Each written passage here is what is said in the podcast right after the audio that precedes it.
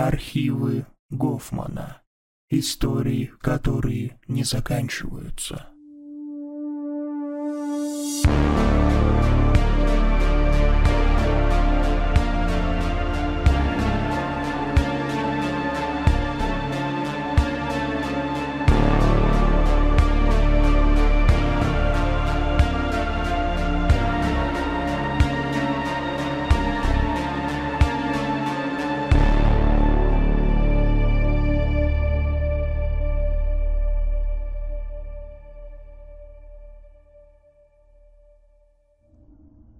Когда мой отец приставил свой 9-миллиметровый пистолет «Вальтер» к своему виску, я находился в 800 километрах от него, работая над моей следующей статьей, стараясь уложиться в срок. Мне позвонили два дня спустя, после того, как обеспокоенный сосед зашел проведать его и обнаружил тело, распростертое на кухонном столе. Не было никакой предсмертной записки, объясняющей его поступок. Мой отец жил и умер тайной для всех, кто его знал, включая меня. Он был затворником, предпочитавшим с головой уходить в свои исследования. После недолгих раздумий я решил поехать, чтобы воздать отцу последние почести. Несмотря на все наши разногласия, он был человеком, который меня воспитал. Похороны проходили тихо, именно так, как ему бы и хотелось. Присутствовало около десяти человек, немногие друзья и родственники, что у него остались. После похорон я встретил его адвоката, роющегося в стопке бумаг. Я был удивлен, узнав, что отец завещал мне дом, ведь прошло много лет с тех пор, когда мы в последний раз общались. Жить в нем я не собирался. Первым моим желанием было как можно скорее выставить его на продажу. Даже сейчас, будучи взрослым, Достаточно было просто войти в его кабинет, чтобы у меня появился приступ тошноты. На письменном столе из полированного дуба лежала энтомографическая коробка, вмещающая трупики десятков насекомых. Их наружные скелеты были прикованы булавками карточкам с названиями, написанные торопливым почерком отца. Среди разбросанных пинцетов, щеточек и стеклянных бусин – Некоторые насекомые гротескно увеличились лупой, лежащие поперек доски, пока не казались размером с большой палец. Тонкие разноцветные крылья бабочек были раздвинуты на расправке и выглядели будто готовы упорхнуть в любую минуту. В детстве меня мучили яркие кошмары о том, как жуткая коллекция отца оживает и ползет ко мне. Я с трудом мог находиться в этой комнате более пяти минут. Никогда не мог понять, почему он посвятил всю жизнь их исследованию. Когда я попытался обойти беспорядок, резкая боль пронзила мою ногу. Я отскочил назад. Большой палец болезненно пульсировал. Из-под стола наполовину торчал потрепанный кожаный чемодан. Предположив, что это один из его принадлежностей, как отец любил их называть, я осмотрел стол и нашел маленький медный ключ с овальной головкой, спрятанный среди беспорядка. Взяв его в руки, я вставил ключ в замок и отпер его. Я не был готов к тому, что увидел. Внутри чемодана лежал темно-зеленый цилиндрический предмет, около 16 сантиметров в длину. Структура была твердой, почти как раковина, но гладкой на ощупь. Когда я положил его в руку, по нему пробежали слабые, живые вибрации. Это куколка. Поднимая ее, я зацепился пальцем за ржавый замок, повредил кожу и попал кровью на зеленую оболочку. Несмотря на то, что я далеко не был экспертом, каким был мой отец, я знал, что такой размер не был нормальным. Я понятия не имел, что подобное может существовать. Но вот оно. Лежит здесь на полу ничем не примечательного дома, в пригороде Колорадо. Я стал копаться глубже в поисках любых ответов и на ковер выпал покрытый пылью дневник в кожаном переплете. Когда я поднял его и начал просматривать пожелтевшие страницы, я узнал изогнутые буквы, нацарапанные внутри. Это был почерк моего отца. Оставив куклу там же, где она была найдена, я пошел в гостиную, где сразу стало легче дышать. Усевшись на диван, я пролистал дневник до первой записи. 13 мая 94 года. Племя живет глубоко в тропических лесах. Наш проводник считает, что нам придется идти пешком день или два, чтобы добраться до них. До сих пор не могу поверить в то, что мы действительно здесь, что университет предоставил нам финансирование для этой поездки. Как бы то ни было, то, с чем мы вернемся в Штаты, будет бесценно. У меня есть опасение предполагать, что в этом районе обитает неизвестный вид чешуйчатокрылых необычных размеров, более известных в этих местах как призрачный мотылек. Никто мне не верит, но отчеты слишком правдоподобны, чтобы быть обычными сказками. Я знаю, что это где-то там, и эти люди могут помочь нам найти его. Чешуекрылые. Я узнал это слово из витиеватых тетрадей отца, произносимых ими в тех редких случаях, когда он общался со мной.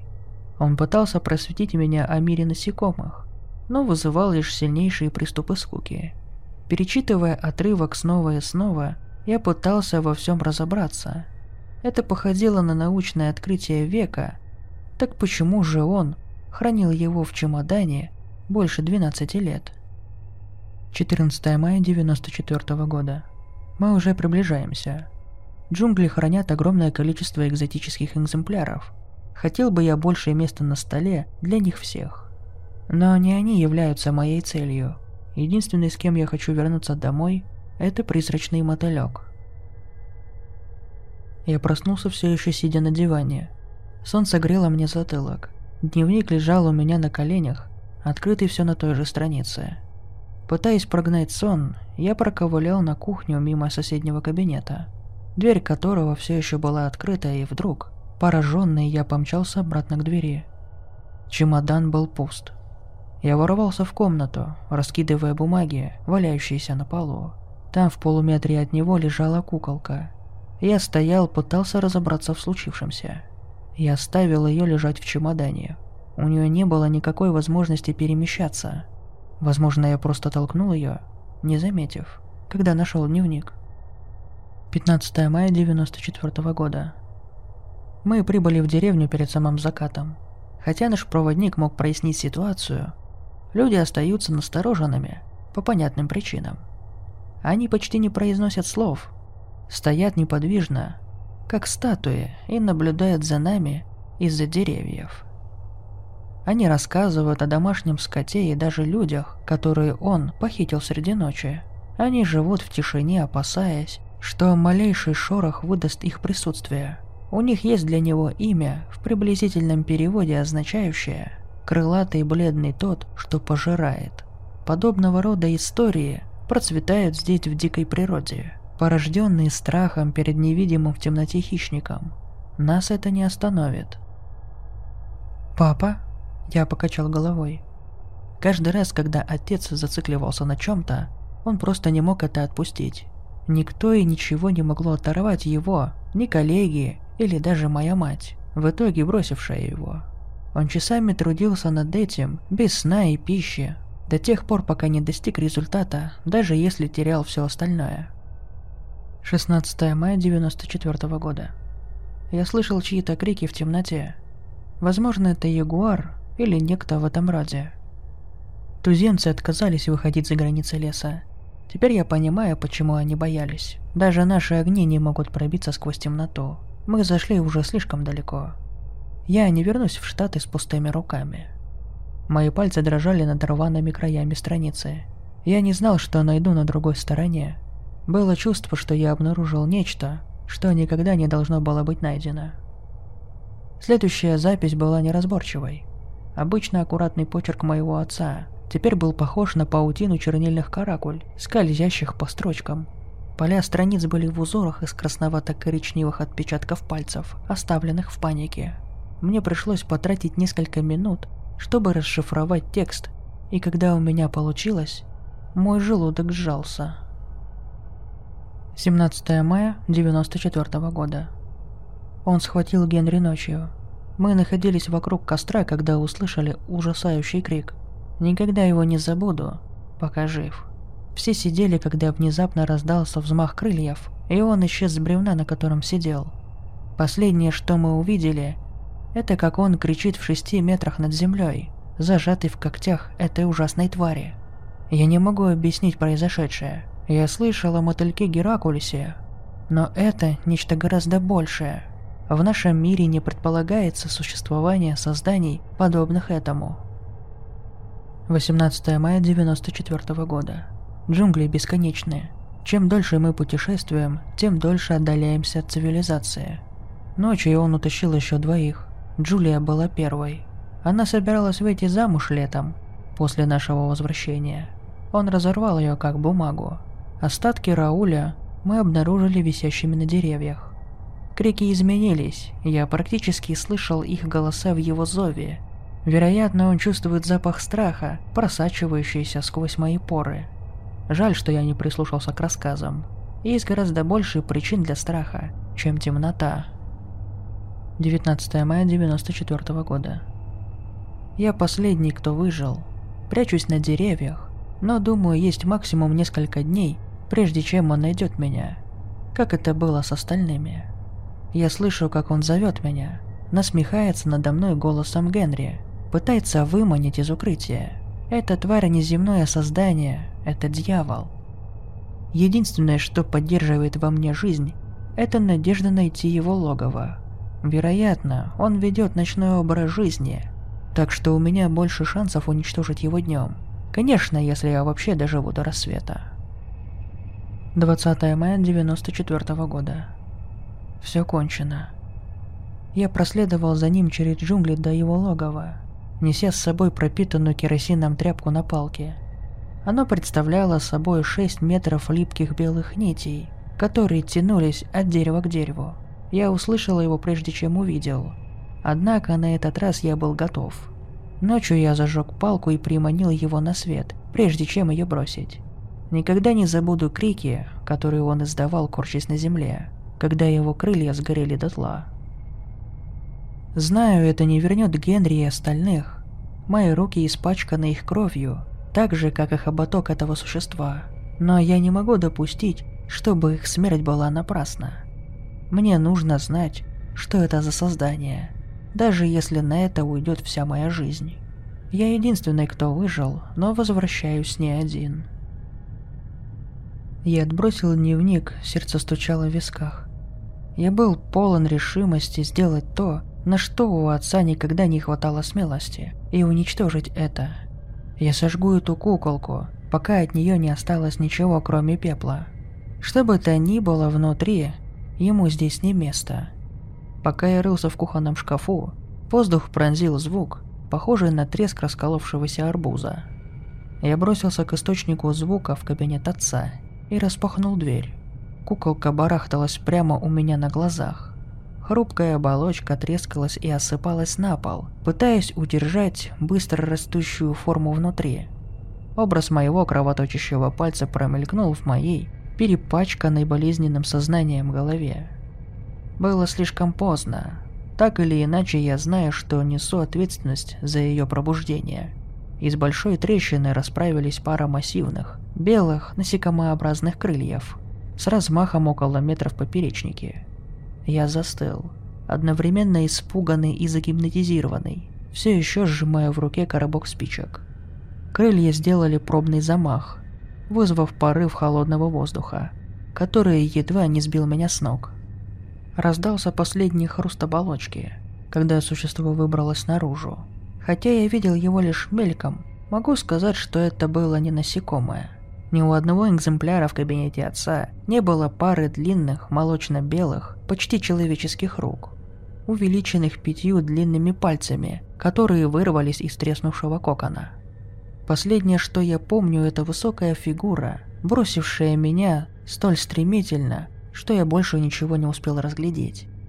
Очнулся я от горького вкуса собственной крови, стекающей по переносице и капающей в рот из пульсирующей раны на лбу. Придя в себя, я приподнялся от пола. Я услышал низкий вой, сопровождающий хлопаньем крыльев, который становился все громче. Вздрогнув, я стал шарить руками по полу в поисках чего-нибудь, что могло послужить оружием. Острая боль пронзила мою ладонь. Посмотрев вниз, я увидел, что ковер усыпан осколками битого стекла. Резкий холод хлопнул по щеке, и я поднял глаза, чтобы увидеть звездообразную дыру в ближайшем окне, сквозь которую свистел ветер. Прямо над куколкой, теперь уже пустеющей оболочкой, Бордовые занавески дрожали от врывающегося внутрь воздуха. Я смотрел, как в наступающей темноте исчезало вдали крылатое существо, направляющегося в сторону уже мерцающего огнями далекого города. Его пронзительный крик сотрясал небо.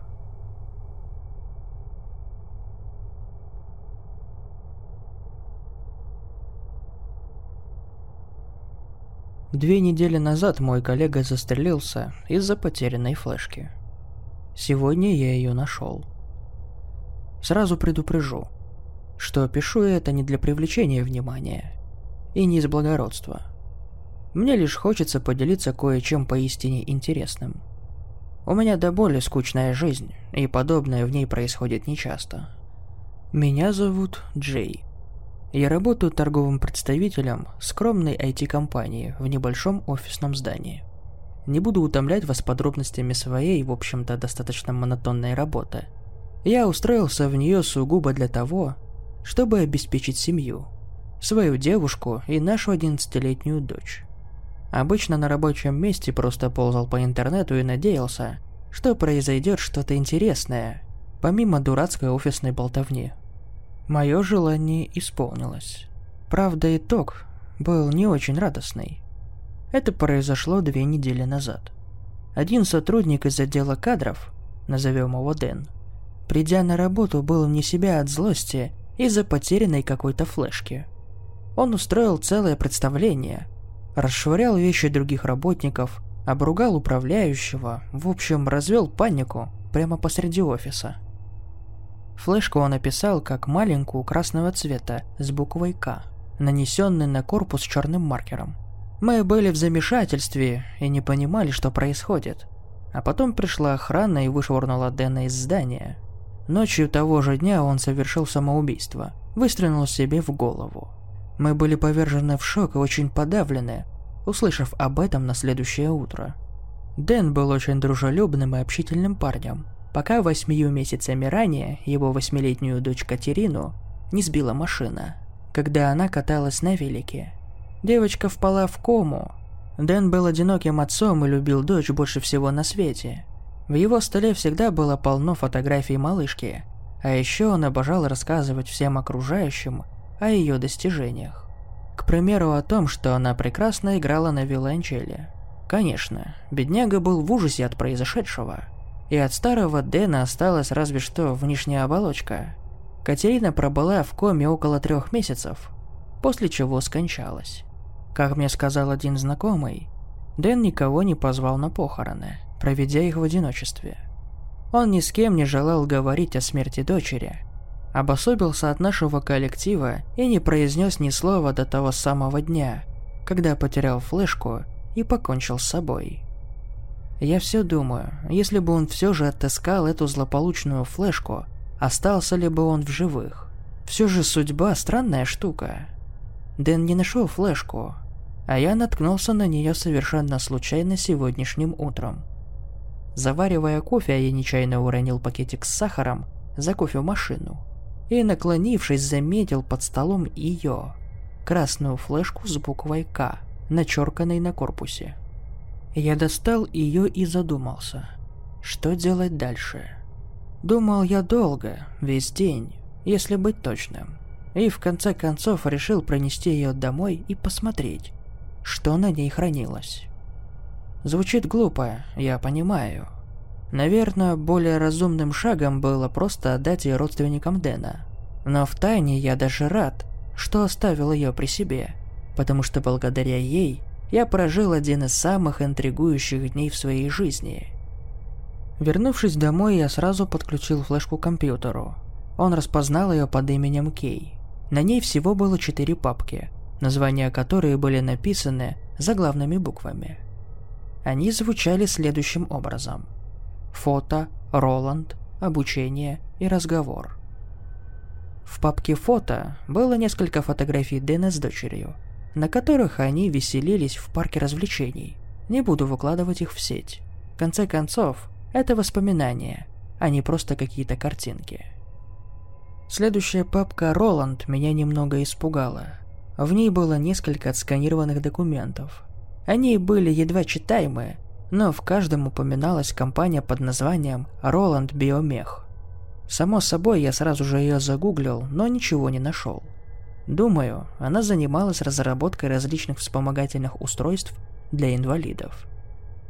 В одной статье описывался эксперимент, в ходе которого всю челюсть беззубого испытуемого заменили на какое-то странное измельчающее устройство, призванное заменить процесс жевания. Небольшая выноска в конце статьи сообщила, что система вышла из строя и в итоге измельчила полголовы пациента, что привело к его мгновенной смерти. Другой отчет повествовал об эксперименте, в ходе которого голове испытуемого, страдающего депрессией, подключили некое устройство, способное закачать веселые картинки из интернета напрямую в мозг. Вначале результаты были обнадеживающие, но позднее пациентка сошла с ума из-за того, что в ее голове оказалось слишком много информации. Оговаривалось, что в течение нескольких часов непрерывно кричала, что знает все и сразу – Кроме того, в папке лежало несколько анкет, заполненных самим Джеком и предназначенных для Роланд Биомеханик.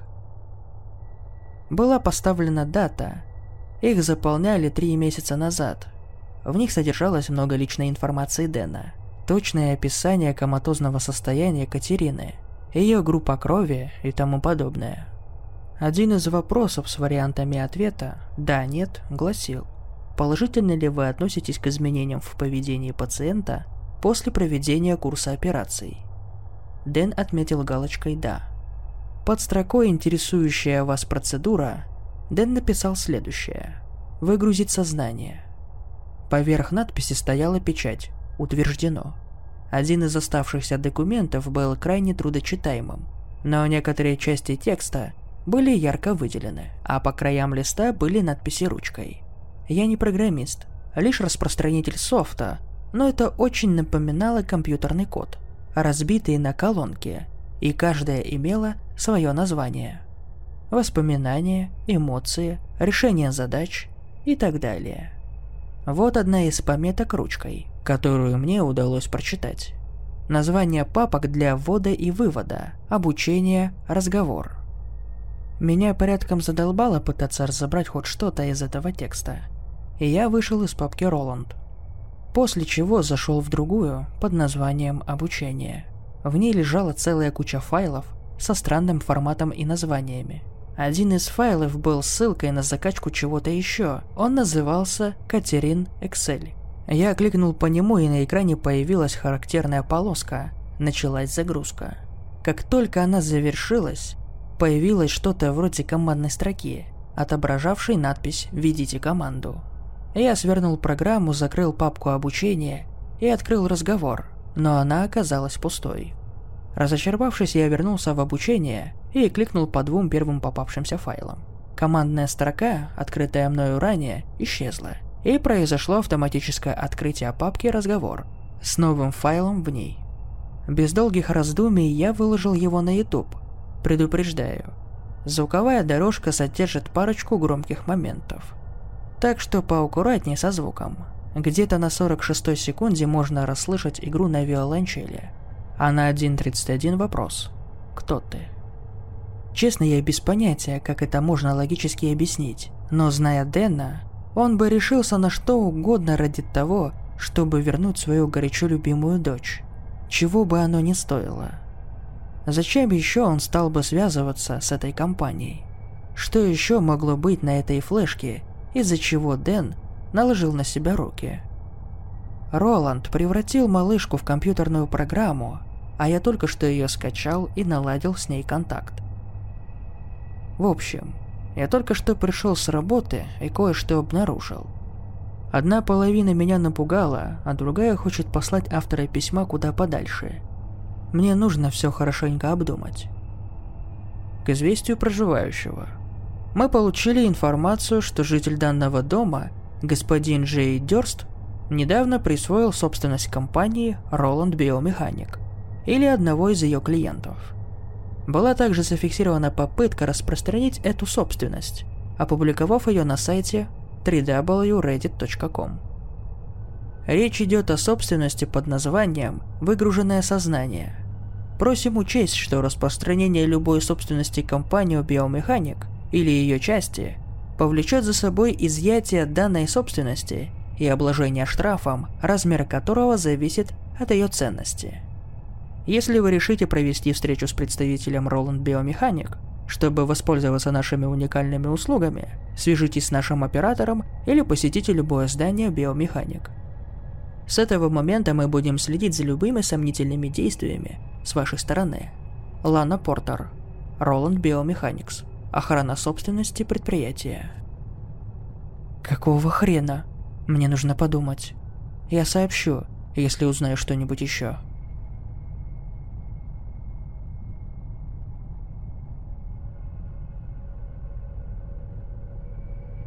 Все, что я хотел, съездить на побережье.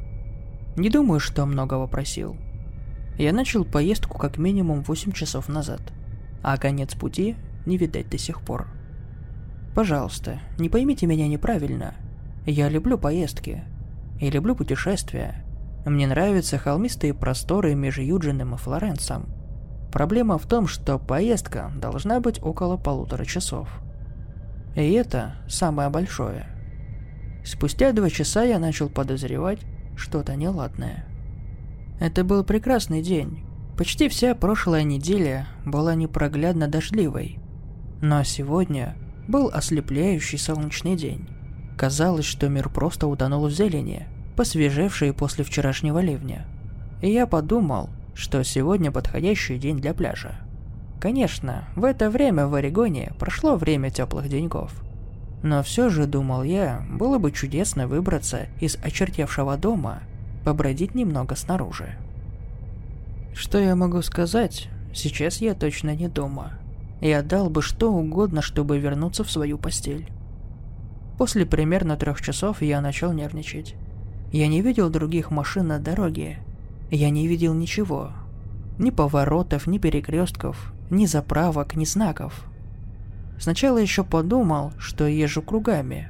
Подобрав дерево с необычным силуэтом, решил проверить, через какой промежуток времени я его повстречаю. Больше я это дерево не видел. Я вроде был внимателен, но ландшафт не повторялся ни разу. Словно кто-то взял полуторачасовой отрывок шоссе и как-то присобачил его к дороге на Канаду. После трех с половиной часов этой поездки, становившейся все причудливее, я увидел синий автомобиль. Он ехал в противоположную сторону. У меня ёкнуло сердце, и я вдавил в тормоз. Меня занесло при остановке, пока я пялился на удаляющиеся габаритки в зеркало заднего вида. Сердце стучало оглушительным молотком. Я крутился на 180 градусов и последовал за первым, за последние три с половиной часа признаком человеческой жизни. Автомобиль был как на ладони, но все же ехал быстрее, чем я. Что странно, казалось, он ускорялся с той же скоростью, что и я, из-за чего казалось, что мы едем с одинаковой скоростью. Я отмахнулся от этого, списав на уставшие глаза и нервозность от странного шоссе, на которое свернул по ошибке. Однако вскоре за очередным дорожным изгибом автомобиль просто растворился. Больше я его не видел. Не знал, что еще делать, поэтому я продолжил свою поездку. Уже 8 часов, как я ехал из Юджина, и четыре с половиной с тех пор, как я развернулся. Я должен был увидеть хоть что-то, что-то отличное от бесконечного извилистого шоссе, тянущемуся по бесконечному лесу, вихлявшего и петлявшего то вверх, то вниз, то кругом. И на всем этом пути не было ни единого следа, оставленного человеком. Чувство разочарования, злости и тревоги расцветало темным комком в моей груди. Синий автомобиль был маяком надежды, и стоило мне подумать, что, возможно, я не одинок на этой странной магистрали, как он ускользнул. Мой плейлист любимых песен заканчивался и начинался заново, чего не происходило с момента его создания. Слышать те же песни второй раз в день давило непривычностью, всеобъемлющей странностью той ситуации, в которой меня занесло. Более того, в музыке словно слышалась насмешка, какая-то скрытая издевка. Где-то после седьмого часа поездки мир перед глазами начал расплываться. Приходилось встряхивать голову, чтобы сохранять хоть какое-то подобие концентрации. Трудно не поехать чердаком, долгое время втыкивать в одно и то же. Дорога и лес. И так ту его хучу раз. Не было ничего нового, насколько я видел. Как не было ничего нового в музыке, льющихся из моих динамиков, насколько я слышал. Я подумал, что рехнулся. Наверное, работа и школа давили мне на мозги. Так долго, что с тихим хрустом их просто не стало. А я остался наедине с собой посреди бесконечной петли дороги и леса. Леса и дороги. И песен, от которых тянуло блевать. Наверное, это сигнал, что пора заканчивать. Наверное, я должен сам разобраться с однообразием, просто повернув руль, слететь с дороги, и с первым же встречным деревом наконец-то все будет кончено. В этот момент я вмазал по тормозам и остановился под пронзительный визг шин. Я что, только что всерьез раздумывал, съехать ли мне с дороги или нет? Похоже, мне пора отдохнуть. Прошел час, и вот я здесь. Посреди дороги с включенной аварийкой стоит моя машина. Если хоть кто-то проедет, поблагодарю Бога и отправлюсь вместе с ним прямиком к цивилизации. Никогда больше не поеду в одиночестве. У меня не так много друзей, но если бы я до них дозвонился, мне бы помог каждый второй.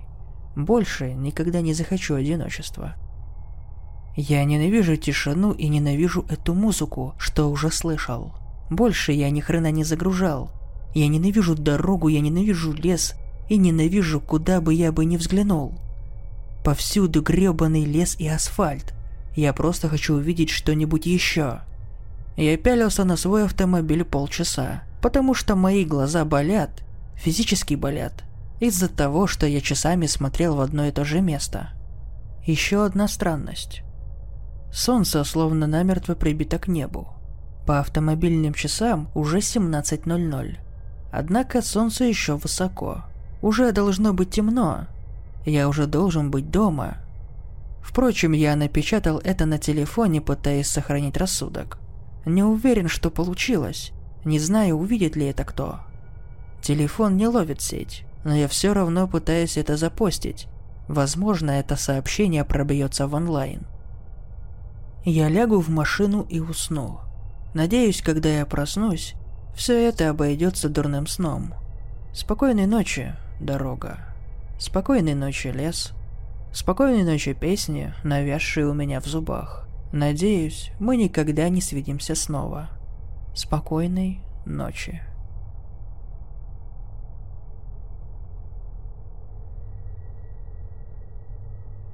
Я живу в богатой американской семье в небольшом американском городке – полном богатых американцев. Жизнь подобна аду. Каждое утро я, как и остальные жены, встаю не раньше, не позже, чем 5 утра.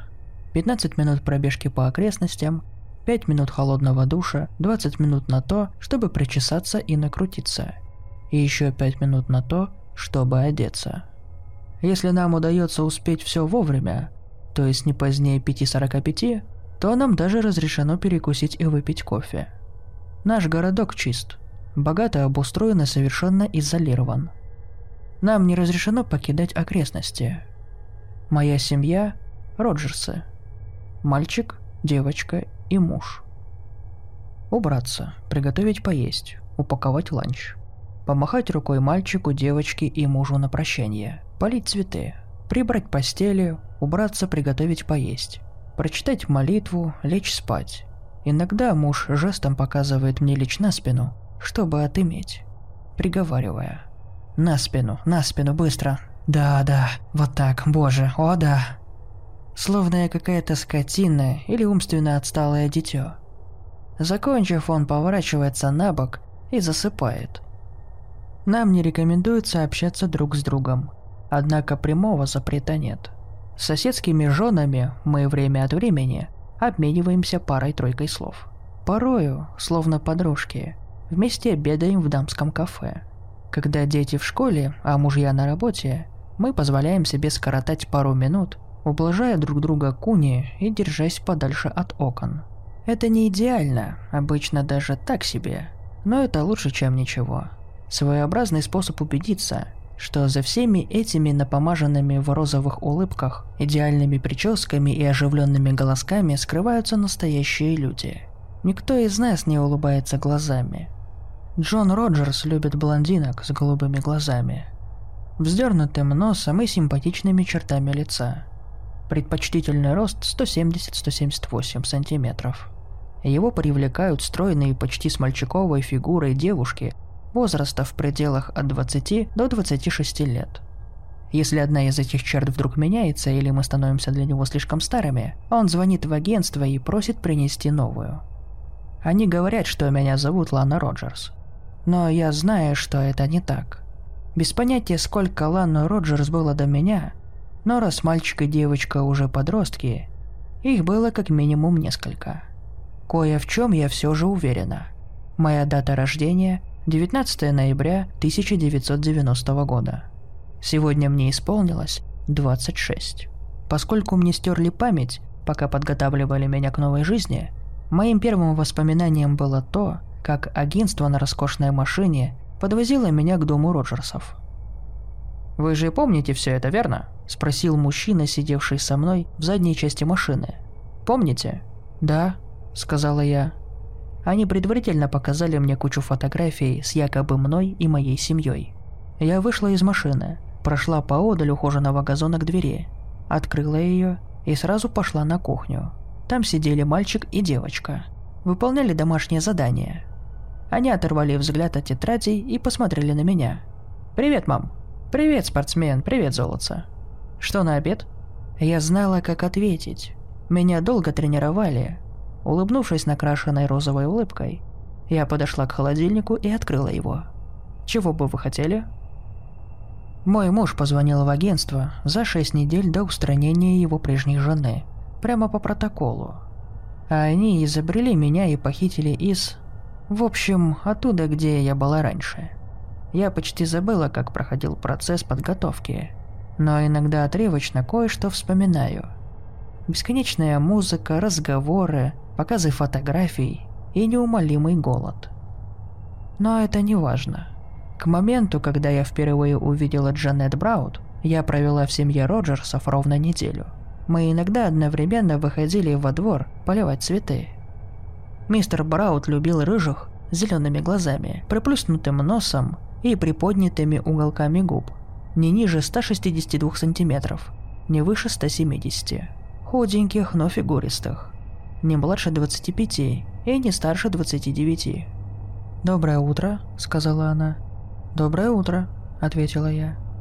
Мы улыбнулись, встретились глазами и не могли оторвать друг от друга взгляда. Я заметила нечто, от чего у меня по спине пробежали мурашки. Ее губы были покрашены красной, не розовой. Не уверена, что меня привлекали женщины до того, как меня превратили в жену. Но тогда, через пару дней предварительных ухаживаний, Джанет перепрыгнула через забор и, подтянувшись на цыпочках, потянулась ко мне за поцелуем. Я не смогла ей отказать. После этого жизнь стала ярче. Я стала махать Роджерсом на прощание с двойным энтузиазмом. Ведь их уход означал, что я смогу выбраться в сад и быть с Джанет до самого их возвращения. Мы много общались, сидели укрытые от потусторонних глаз кустами и деревьями. Сидели в объятиях, болтали о жизни и обливались слезами. От слез поцелуи становились солеными. Иногда мы занимались любовью. Это был способ отвлечься, доказать друг другу и самим себе, что мы не одиноки. Лана и Джанет против целого городка. Годы летели мимо, мы были влюблены. «Эй», — сказала она, — «ты мне очень нравишься». Я усмехнулась, оценив, в какой компрометирующей позе мы в эту секунду находились. Ну да, заметно. Джанет протянула вперед руку, чтобы убрать с моего лица прядь волос. А затем, ухмылившись своими красивыми губами, продолжила. «Нет, не в этом смысле. Ты такая красивая. Я и до этого развлекалась с одной женой. Ты совсем другая. Я давно тебя знаю, ты мне просто невероятно нравишься». Наши сроки годности подходили к концу, Однажды вечером к дому Браунов подъехал фургон. На следующее утро, когда я по привычке вышла в сад, чтобы встретиться с Джанет, ее уже не было. «Доброе утро», — сказала я зеленоглазой брюнетке с приплюснутым носом и приподнятыми уголками губ, поливавшей цветы. Она улыбнулась мне розовым. Мать его, розовым. «Доброе утро?» Джанет заменили. Ее больше нет. Ее нет. Нет. Я больше никогда ее не увижу. К горлу подступил утренний кофе, и я чуть ли не упала на колени. Нельзя. Я просто подняла лейку и выдавила из себя. Как дела? Тогда я осознала, что отслужила больше половины своего срока. Мне было 23. Медленно, но верно я уставала. Становилась прокисшим молоком, сгнившим мясом. Джону Роджерсу, который трахал меня до посинения, я стала наскучивать. Тем вечером у меня впервые за все время сгорел ужин.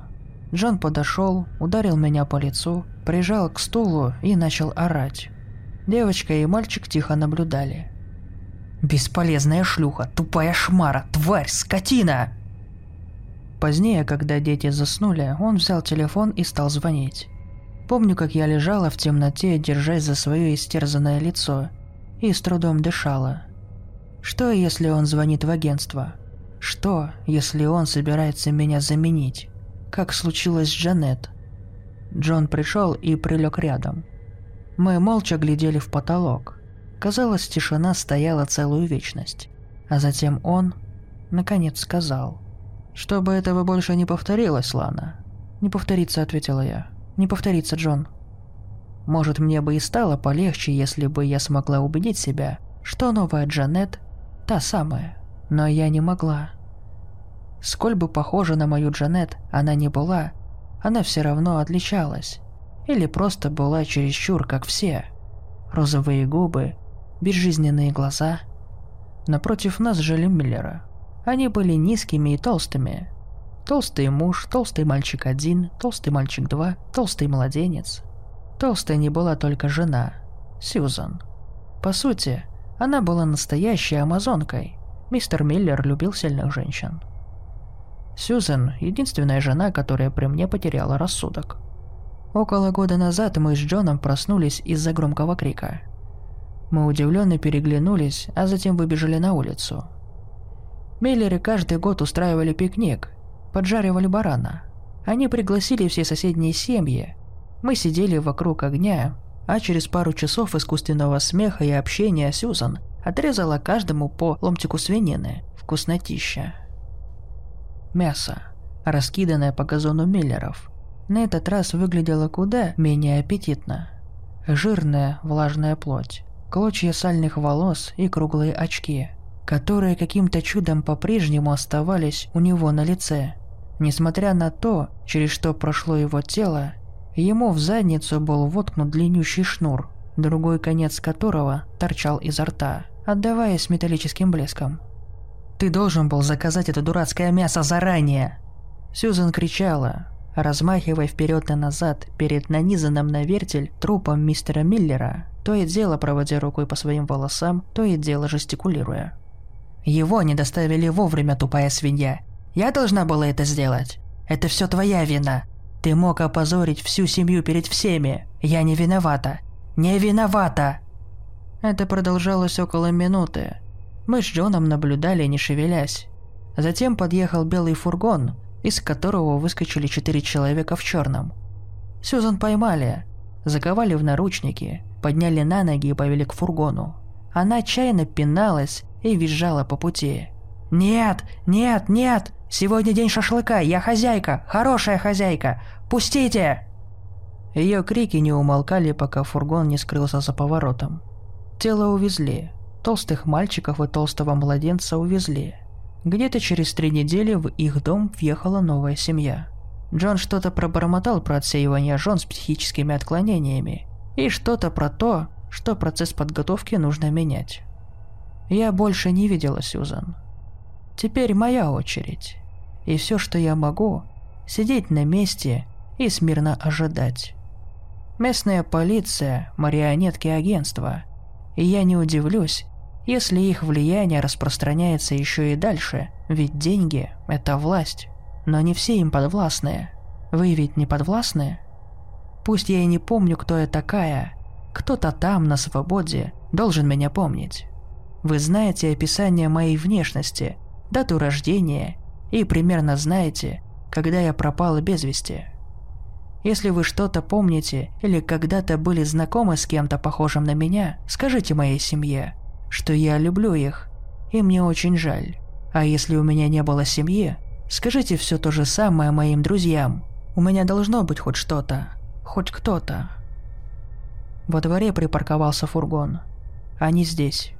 Мне нужно идти.